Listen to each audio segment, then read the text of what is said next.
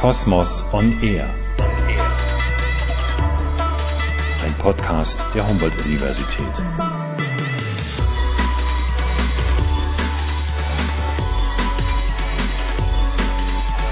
Herzlich willkommen zur dritten Folge des Podcasts Kosmos on Air.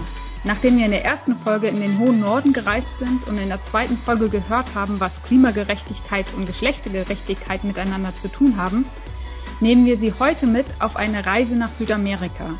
Eine Gegend, die Alexander von Humboldt schon vor 200 Jahren sehr beeindruckt hat.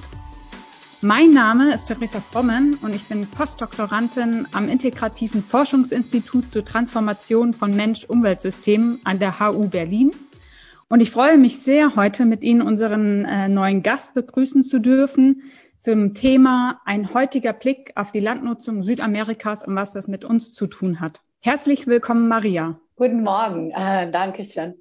Ähm, ich bin äh, Maria Pique Rodriguez, auch äh, Postdoktorantin an der äh, Freie Universität und Humboldt-Universität. Aber erstmal möchte ich äh, euch ganz herzlich äh, danken für den Einladung.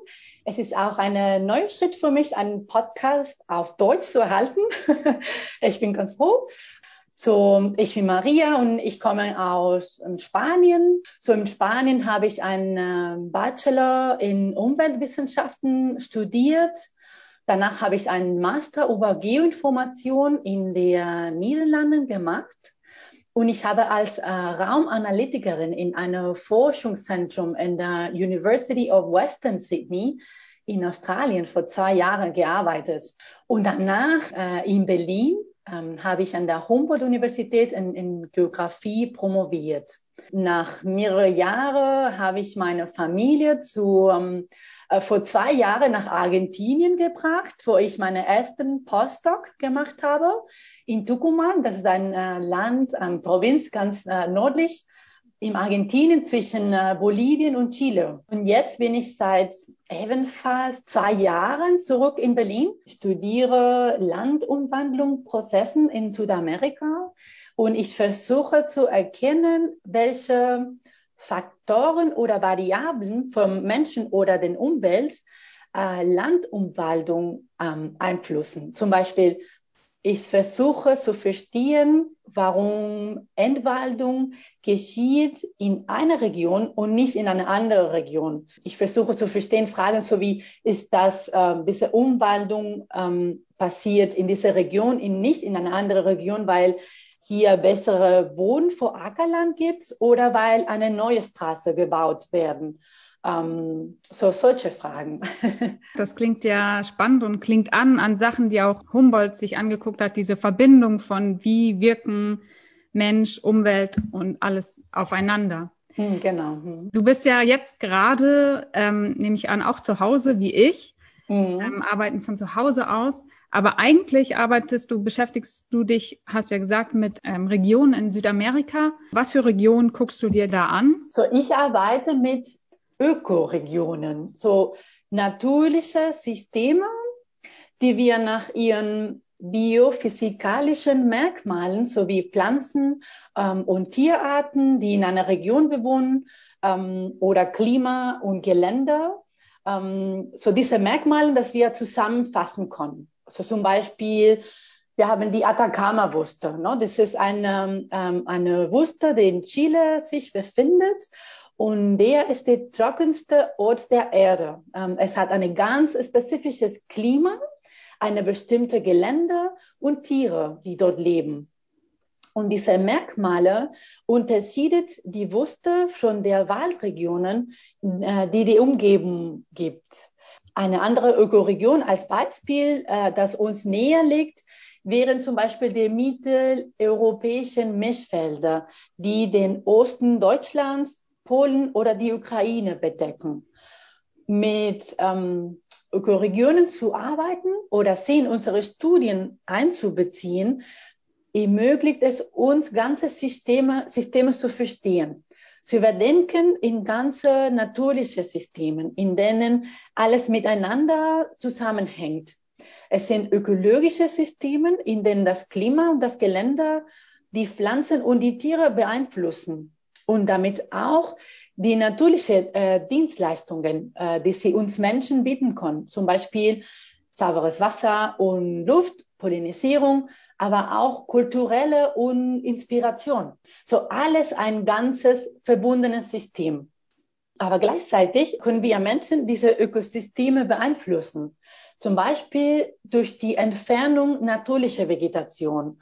Wenn wir zum Beispiel eine neue Straße bauen wollen oder durch die Vermutzung von Gewässern, wenn wir den Land natürliche Ressourcen entziehen oder Agrotoxika in der Landwirtschaft einsetzen. Diese ähm, Auswirkungen haben Folgen zu ganzen ökologischen Systemen. Und zwar nicht nur in dem Bereich, in denen die Auswirkungen auftreten, sondern auf die Ebene der gesamten Landschaft oder ähm, der gesamten Ökoregion. Deshalb es ist wichtig, große ökologische Systeme zu betrachten, weil punktuelle Auswirkungen können ganze Systeme betreffen. So ein bisschen wie den ähm, Schmetterling-Effekt. Ne? Das heißt, wenn ich das richtig verstanden habe, dass eine aktuelle Forschung beschäftigt sich mit diesen Ökoregionen. Mhm. Und das heißt, ein Teil dieser Ökoregion kann in einem Land liegen und ein anderer Teil kann in einem anderen Land liegen. Also Du guckst nicht nach politischen Grenzen, sondern wirklich nach den ökologischen Systemgrenzen. Was kannst du denn sehen dann in Südamerika, in deiner Fokusregion? Welche Unterschiede stellst du denn da fest, wie dann die menschliche oder die politische Entscheidungen auf diese Ökoregion unterschiedlich wirken, auf gleiche Ökoregionen eigentlich? Das ist ähm, sehr interessant, eine ganz ähm, interessante Frage. Und das äh, Basis für meine Forschung da. Ähm, so in Südamerika wird das Land auf ganz ähm, andere Weise genutzt als in Europa. Ja, so dort ist die Landwirtschaft vorherrschend, sehr wichtig. Aber gibt es auch interessante Kontraste mit großen städtischen Agglomerationen gegen große Waldstücke oder, oder landwirtschaftlichen Flächen mit weniger Bewohnern zum Beispiel. Und wie gesagt, so wir haben die Ökoregionen ähm, so mit gemeinsamen ökologischen Merkmalen, ähm, die für die gesamte Ökoregion homogen sind. Aber einige Ökoregionen können so groß sein, dass sie sich über mehrere Länder ähm, erstrecken. Wir haben zum Beispiel eine tropische Waldökoregion in Südamerika. Das ist der Atlantische Wald der zwischen Argentinien, Paraguay und Brasilien liegt. Hier äh, befindet sich die Iguazu-Wasserfälle, die, die ganz bekannte ähm, Iguazu-Wasserfälle. Äh, und genau an der Grenze ähm, zwischen Argentinien und Brasilien findet man diese ähm, riesige Wasserfälle. Ähm, und es ist ein erstaunlicher Ort mit Tukans, äh, seltenen Affen oder ähm, sogar Jaguaren. Ne? Hier leben auch alte ursprüngliche Gemeinschaften wie die Guaranis, die ihre Tradition bewahren, sich um den Dschungel kümmern und die Ressourcen des Dschungels für die Herstellung ihrer Medizin und Nahrung nutzen. Und nun hier haben die drei Länder männliche Aktivitäten in unterschiedliche Richtungen entwickelt. So während Paraguay und Brasilien den großen Teil ihrer feuchten Waldes für die landwirtschaftliche Produktion wie Sojabohnen oder Rinderhaltung abgeholzt haben, entschieden sich Argentina, Argentinien, ihre kleinen Teil des tropischen Waldes zu schützen. Um, ähm, und das finde ich schon ganz interessant. Ne? Argentinien produziert auch dort den großen Teil seiner Yerba. Und das ist eine Art ähm, bitter, bittere Tee, dass die meisten südamerikanische äh, Leute trinken, aber der hat äh, nicht mit dem Club Mate Getränk zu tun. Ja, das ist was anderes. Ähm, die trinken das als äh, warmes Tee. Ne? Aber äh, zurück zu, zu den Storyline. so, wir sind äh, in dieser Enklave und wir können sogar vom Himmel aussehen, wie unterschiedlich diese Länder den Teil der Ökoregion innerhalb, innerhalb ihres Gebiets genutzt haben. So, wenn wir uns eine, ein Satellitenbild der Dreigrenze ansehen würden, konnte man die Landgrenzen ähm, erraten, nur bei die Waldgrenze Argentiniens folgen. Und das finde ich faszinierend. Und das ist genau, was wir Wissenschaftler als natürliche Experimente nennen. So, wir haben eine homogene, natürliche Region, unsere Ökoregion, in der potenziell die gleiche Art von männlicher Aktivität überall in der Region entwickelt werden kann. Ne? Das Potenzial ist da. Ne? Aber dann haben wir den Einfluss der einzelnen Länder und ihre Prioritäten für die Entwicklung. So in unserem Beispiel in den äh, Atlantischen Wald hat Paraguay in den 90er Jahren in intensive landwirtschaftliche Praktiken investiert in den Ost vom Land, wo der Atlantische Wald sich befindet. Bis zu dem Punkt, dass die Abholzung so hoch war, dass im 2007 ein Abholzungsverbot erlassen würde. Dies führte dazu, dass sich die landwirtschaftlichen Aktivitäten und die damit verbundenen Abholzungen ne, in den trockenen Chaco-Wald im Westen des Landes verlagerten. Das zeigt auch, dass alles miteinander verbunden ist. Ne? So als Paraguay war mit dieser Abholzung beschäftigt, Argentinien erlebte eine sehr langsame wirtschaftliche Aktivität, die auf den Anbau von Yerba Mate, DCT, und dem Schutz ihrer Wälder ähm, basierte so zu verstehen, warum sich manche Regionen in bestimmte Richtungen entwickeln und was die Folgen dieser Art von Entwicklung, sind, ist ein sehr interessantes Forschungsthema für mich und das Thema, mit dem ich arbeite. Vor allem, weil wir lernen können, welche Nachhaltigkeit, Entwicklungsstrategien funktionieren oder welche Strategien nicht, nicht funktionieren. Ne? Und wir können auch lernen für die Zukunft, in anderen Regionen, die vielleicht eine ähnliche Entwicklungspfad verfolgen. So wir können lernen, welche Strategien vermeiden werden sollten, zum Beispiel. So wenn wir auch hier die Landschaften als ganze Systeme äh, betrachten, können wir zum Beispiel lernen, dass es manchmal nicht ausreicht, nur die Region zu erhalten, die abgeholzt wird. So wir haben gesehen, wie in Paraguay die Abholzung in eine andere Regionen verlagert wird, in denen sie erlaubt ist, ne? so, sondern dass wir für ganze Systeme planen sollen, um ihre Resilienz zu erhalten. Ne? So in unserer Studie Ökoregionen in ganz Südamerika wollten wir verstehen, ob es in ganz Südamerika welche Prozesse solche grenzüberschreitenden Unterschiede erklären konnten. So, wir haben in unserer Studie die Anzahl die Brände auf einer und der anderen Seite die Grenze in jedem Ökoregionseite, ja, die Zahl der Schutzgebiete, die Anzahl die Straße und die Anbauflächen. Ah, und die Anzahl die äh, nachtlichen Beleuchtung ähm, berücksichtigt. So dies gibt uns eine Vorstellung davon, von wiss, äh, wissenschaftlichen Aktivitäten, die nachts mehr Licht haben, zum Beispiel. Ne? So für, es gibt eine Vorstellung von der Entwicklung von den äh, Regionen. Ne?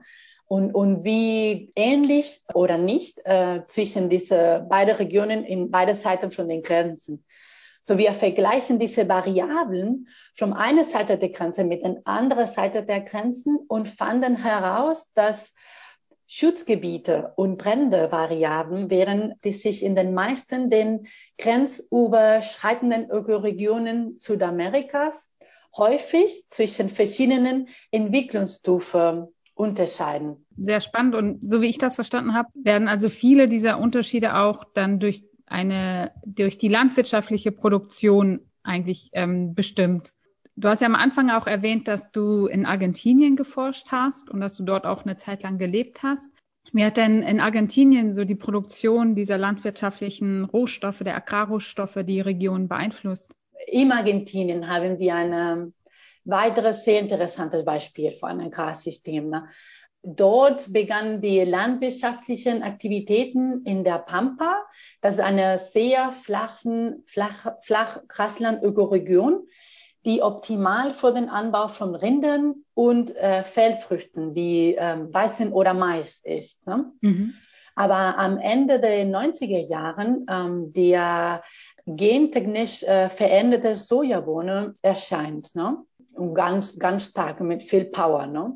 Dann würden die meisten diese landwirtschaftlichen Aktivitäten in der Pampa äh, durch die Produktion von Sojabohnen ersetzt. Ne? Und andere ähm, Ackerbau und Rindzuchtaktivitäten würden in äh, nördliche Regionen von Argentinien äh, verlagert, in der sogenannten trockenen Wälder des Chaco. Das führt viele Abholzungen. Ne? Der Chaco-Wald ist eine, eine weitere Ökoregion äh, Südamerikas. Ähm, es ist sehr groß. Äh, es, äh, es, hat fast ein Million äh, Quadratkilometer und es liegt zwischen Argentinien, Paraguay und Bolivien und ein kleines äh, Stück äh, liegt in Brasilien, aber das ganz, ganz klein. In, und in den letzten äh, Jahrzehnten hat die Abholzung in Chaco ähnliche Raten wie in der Amazonasgebiet erreicht. Ne? Man, man hört davon nicht so oft, äh, weil die, dieser trockenen Wald nicht so bekannt ist. Aber man spricht zum Beispiel davon, dass in den Para Paraguay, para, äh, in den Paraguay-Teil von Chaco, ja, ja, alle zwei Minuten ein Fußballfeld abgeholzt wird. Und ähm, in unserer Arbeit in der Chaco ähm, haben wir festgelegt, dass es zwei Arten von Land- und Umwaldungsprozessen gibt. Ähm, die Umwaldung vom Wald in Rinderzuchtaktivitäten für die Anpflanzung vom, vom Grasland zu, mhm. für äh, Rinderfutter und die Umwaldung vom äh, bestehenden Grasland im Ackerland, so Grasland, das schon existiert. Ne? Und diese letzten Prozesse äh, beziehen wir als äh, Intensivierung der Landnutzung, ne? weil der Land war schon genutzt, aber von ähm, vor Grasland. Und dann es wechselt sich zum den äh, mehr intensive Produktion, äh, meistens vor, vor Sojabohnen. Ne? Wie wirkt sich das denn dann, also diese ändernde Landnutzung, die ja scheinbar einen sehr großen Ausmaß hat, wie wirkt sich das auf die Menschen, auf die Gemeinschaften aus, die dort leben? Ja, das ist auch ähm, eine, gute, eine gute Frage, ne? weil die, die Produktion von, von Sojabohnen ist sehr umstritten. So einerseits äh, bringt sie einige Leute, die große Grundstücke für, für landwirtschaftliche Aktivitäten besitzen. Es bringt viel wirtschaftlichen Gewinn. Ne?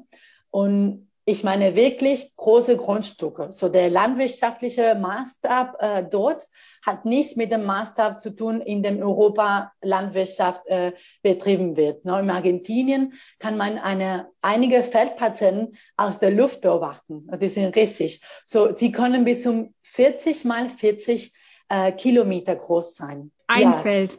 Ein Feld, ja, ja. Okay. Das ist ein großes Beispiel. Aber, aber solche, solche Beispiele existieren. Ne? Ähm, ich war echt, ähm, es war erstaunlich, als ich da war. Ne? Äh, wir konnten Kilometer und Kilometer fahren und immer noch in den gleichen gleiche Feld ähm, zu sein. Ne?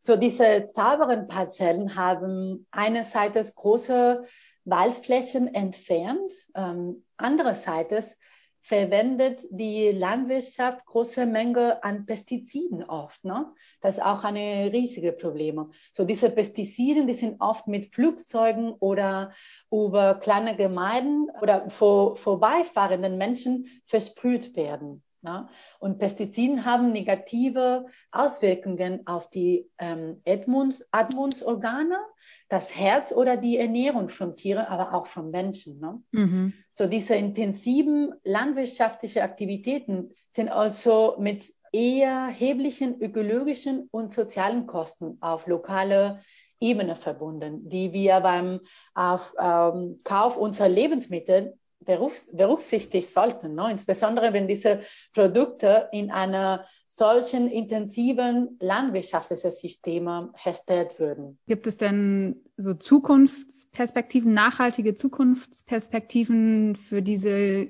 Gegenden, für diese Region? Gibt es da Ansätze? Ich denke auch in Bezug auf den, den Klimawandel wird sich da ja auch viel ändern.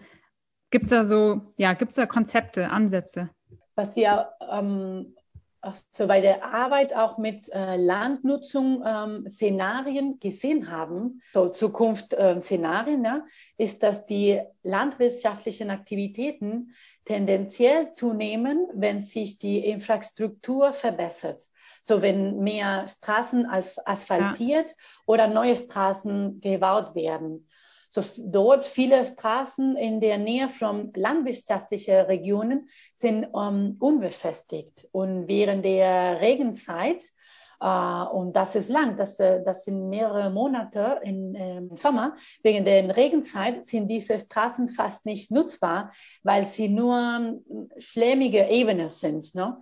Ähm, aber auch die Entwicklung neuer Zugstrecken, zum Beispiel für den äh, Güterverkehr, die konnten auch äh, diese Richtung wirken, dass der Bahntransport die ähm, geringste Transportkosten hat.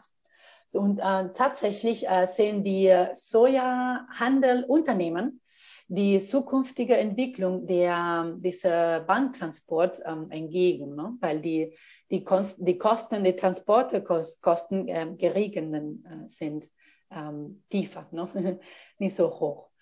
Und über Nachhaltigkeit, ähm, ich denke, Argentinien ist auch ein gutes Beispiel dafür, wie ähm, gesellschaftliche Förderung die Probleme verändern konnten. Und ich erkläre das. So Anfang die 2000, es gab eine ganz wichtige soziale Bewegung gegen die Abholzung, äh, das passiert hat. Äh, so dass eine neue, die, diese, diese soziale Bewegungen waren so stark äh, gegen diese Abholzung, dass eine neue Wahlgesetz äh, verabschiedet würde. Dass das Land in Zonen, dass das ganze Land in Argentinien in Zonen einteilt, und die zukünftige Umwandlung vom Wald in landwirtschaftliche Flächen begrenzt war. So, es war die Ermächtigung der Menschen, äh, die diesen Prozess angestoßen hat. Das, das finde ich auch äh, sehr interessant. Aber auch wir als Verbraucher können ein faireres Produktionssystem fordern. So, wir sind schon sehr in der Idee des ähm, Fairtrade-Kaffees versunken. Ne? Und, und frage ich dann, wie wäre es mit so etwas wie Fairtrade Sojabohnen, ne? so fair gehandelte Sojabohnen, bei denen die Kosten, die Abholzung und andere sozialen Kosten sowie die, die, die Gemeinden, ähm, die äh, nee, andere sozialen Kosten ne? in den Preis der landwirtschaftliche äh, Güter, Produkte äh, mit einbezogen werden. Ne? Nicht bei den Grundnahrungsmitteln, aber bei den nicht-Grundnahrungsmitteln, meine ich, ne? bei solchen Produkten. Ja, das ist eine Frage, die ich auch ähm, verlasse. ja, du hast jetzt schon gesagt, man kann auch als Verbraucherin oder als Verbraucher darauf Einfluss nehmen. Was hat denn, wenn es viel um Soja Anbau geht, aber auch um Rinderherden und sowas. Welche Rolle spielt denn Deutschland dann dabei oder die, ähm, ja, unser Verbrauch an Rindfleisch und so weiter? Das ist auch wichtig, ne? die, die, die äh, Konnexion äh, zu Deutschland oder Europa zu machen, weil das, das spielt auch eine wichtige Rolle. So Deutschland wie auch andere Länder des globalen Nordens ne, importieren auch viel Abholzungen und damit meine ich, dass ähm, Deutschland auch viele Produkte aus Südamerika importiert, wie zum Beispiel Sojabohnen, Fleisch oder Kohle, auch ähm, für unsere Sommergrillen hier in Deutschland. Ne? Und für diese Produkte, äh, die Produktion muss auch äh, Wälder abgeholzt werden. Und somit gibt es äh, denn eine Kohlenstoffschuld, sagt man auch. Ne? Ähm, dass also diese Kohle ähm, ist in den, in den Wäldern ähm, contained, ähm, enthalten. Enthalten, ja genau, enthalten. äh, und, und so, das kann man, man auch sagen, ne? diese Kohlenstoffschuld. Aber auch China, Indien oder die USA importieren auch große Mengen an Sojabohnen aus Südamerika und damit importieren die auch ähm, diese Abholzung. Ne? Aber wie gesagt, ist nicht nur die Abholzung der Wälder ein äh, wichtiger Prozess, sondern auch ähm, alle damit verbundenen ökologische und soziale Auswirkungen, die die äh, landwirtschaftliche Produktion hat. Ne? Ja, das gefällt, also es ist ein, ein schöner Satz, wenn du sagst, dass wir importieren eigentlich die Waldabholzung mit den Importen an Rindfleisch. Hier in den Medien liest man oft von diesen Bränden in Südamerika, die du auch schon erwähnt hast. Gibt es denn noch weitere Auswirkungen auf die Natur, die du da mitbekommen hast und die du uns vielleicht auch noch also darlegen kannst? Ja, genau. So, es ist wahr, dass es ähm, dass andere wichtige Prozesse gibt außer dem Verlust vom Wald. Ähm, und das ist auch wichtig für mich, den Waldfragmentierung. Und damit habe ich auch mich beschäftigt in Argentinien. Ne? Ich, ähm, ich habe auch äh, Szenarien, äh, so Landnutzungsszenarien und Wald, Waldfragmentierungsszenarien in, äh, für Argentinien entwickelt. Ähm, und diese Waldfragmentierung, ähm, es ist ein Prozess, die in kleinere ähm, Waldstücke zerfällt weil zum Beispiel neue landwirtschaftliche Flächen angelegt werden und diese äh, neue Flächen, Ackerland, äh, ein kleines Stück Wald auf dem Grundstück zurücklassen. Was wichtig auch ist. Ne? Aber dann haben wir viele kleine äh, Waldstücke überall. So eigentlich verpflichtet das Waldgesetz, das wir bereits ähm, erwähnt haben. So jede Grundstück in Argentinien muss zwischen 10 zu äh, 20 Prozent für den Wald zulassen, je nach Provinz. Ne? Mhm. So diese kleinen Waldfragmente neigen dazu, von den ähm, Menschen als wenig, wenig ähm, Schutzwert angesehen zu werden, weil es sich äh, bereits um einen kaputten Wald an, ähm, handelt und wir diese ähm, idyllische Vorstellung vom unberührten Wald haben, ne? ja. die große Stecken oder Landflächen bedeckt. Ähm, aber tatsächlich sind diese Waldstücke vom großen Wert, weil sie immer noch als Fluchtort, ne? so für Migration oder als äh, Wanderwege dienen. Ne? Das, die, diese Waldstücke sind immer noch sehr benutzt ne? von Tieren zum Beispiel als Wanderwege. Mhm. Oder sogar einige kleine Tiere nutzen die als ähm, Futterplätze. Die haben ein großes Wert, ökologisches Wert. Ne? Ähm, und wenn diese fragmentierte Waldstücke weniger Wert für die Menschen haben. Es ist wahrscheinlicher, dass die am Ende abgeholzt werden ne, mit der Zeit, wenn sie ähm, keine Wert oder nicht geschützt werden. Und das finde ich auch witzig. Das ist eine, naja, ein anderer Prozess, hat man, man, man merkt das nicht, weil ähm, normalerweise nicht in der Nachricht kommen oder so, aber das ist auch ein großen Teil, ähm, äh, ein wichtigen Teil von dem ähm, ganzes ökologischen System, das ich finde ganz wichtig. Ne, äh, für, ich finde, die, die sollten auch ähm, geschützt werden, sozusagen. Ja, es hat ja letztendlich dann auch die Auswirkung, dass der Wald weg ist und nicht mehr als ähm, CO2-Speicher dienen kann. Genau. Ja. Genau. Ich nehme an, ähm, dass vor 200 Jahren, als Alexander von Humboldt äh, durch Südamerika gereist ist, er wahrscheinlich noch sehr ausgedehnte Wälder und Landschaften dort vorgefunden hat. Ähm, und damit möchte ich auch zu der abschließenden Frage kommen. Maria, siehst du denn deine Arbeit oder hast du denn so Verknüpfungen von deiner Arbeit, von deinem Forschungsansatz mit dem von Humboldt, der ja auch die natürliche und die kulturellen und sozialen Gegebenheiten immer miteinander gedacht schon hat und damals schon so einen globalen Blick auf die Welt hatte. Also wir hatten ja jetzt ja auch schon ein bisschen, wie alles auch unser Verbrauch damit zusammenhängt. Wie, ist da, wie siehst du dann eine Verknüpfung deiner Arbeit? Es ist sehr inspirierend zu sehen ähm, für mich, dass meine Forschung irgendwie den Weg der äh, Intrigen vom Humboldt folge, finde ich. Es war sich sehr bewusst, wie wichtig ähm, es ist, ganze Systeme zu studieren, weil es äh, Zusammenhänge in der natürlichen und sozialen Welt gibt. Obwohl heutzutage andere menschliche äh, Prozesse die natürliche Welt Südamerikas beeinflussen, zum Beispiel sehr intensive landwirtschaftliche Systeme, Sozialkonflikte und ähm, Umwälzungen, ne, das äh, wir auch im Moment ähm, erleben. Aber ähm, so zum Humboldt, so, ähm, die haben seine ähm, Überlegungen und Lehren auch heute noch Gültigkeit, ähm, glaube ich. Ähm, wir haben vielleicht sogar ein tieferes Verständnis für die Bedeutung der ähm, Wechselbeziehungen zwischen Systemen ähm, die weit voneinander entfernt sind, ne? Ähm, wie du auch gesagt hast. Zum Beispiel die Beziehung zwischen den Ernährungsanforderungen in China und den intensiven landwirtschaftlichen Aktivitäten in Südamerika, ne? da, wie wir bereits ähm, erwähnt haben. Ja, vielen Dank, Maria, für dieses spannende Gespräch über Südamerika und die Landnutzung dort und was das mit uns auch zu tun hat. Damit beschließen wir hier diesen Podcast heute und ich möchte noch Ihnen allen sagen, dass bald wahrscheinlich auch Kosmoslesungen wieder live stattfinden. Also schauen Sie regelmäßig auf die Webseite, was im Sommer alles noch geplant ist. Und vielleicht wollen Sie auch einmal bei Google Earth gucken und gucken, wie sich diese Länder, wie man tatsächlich die Ländergrenzen anhand der verschiedenen Landnutzungen ganz gut sehen kann in Südamerika. Ganz, äh, ganz spannend, ne? zwischen Paraguay, Boli äh, Paraguay, Brasilien und Argentinien. Noch. Sehr interessant. ja. Danke, Teresa, ja. für die Einladung.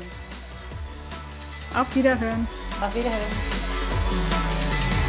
Das war Kosmos on Air, ein Podcast der Humboldt-Universität.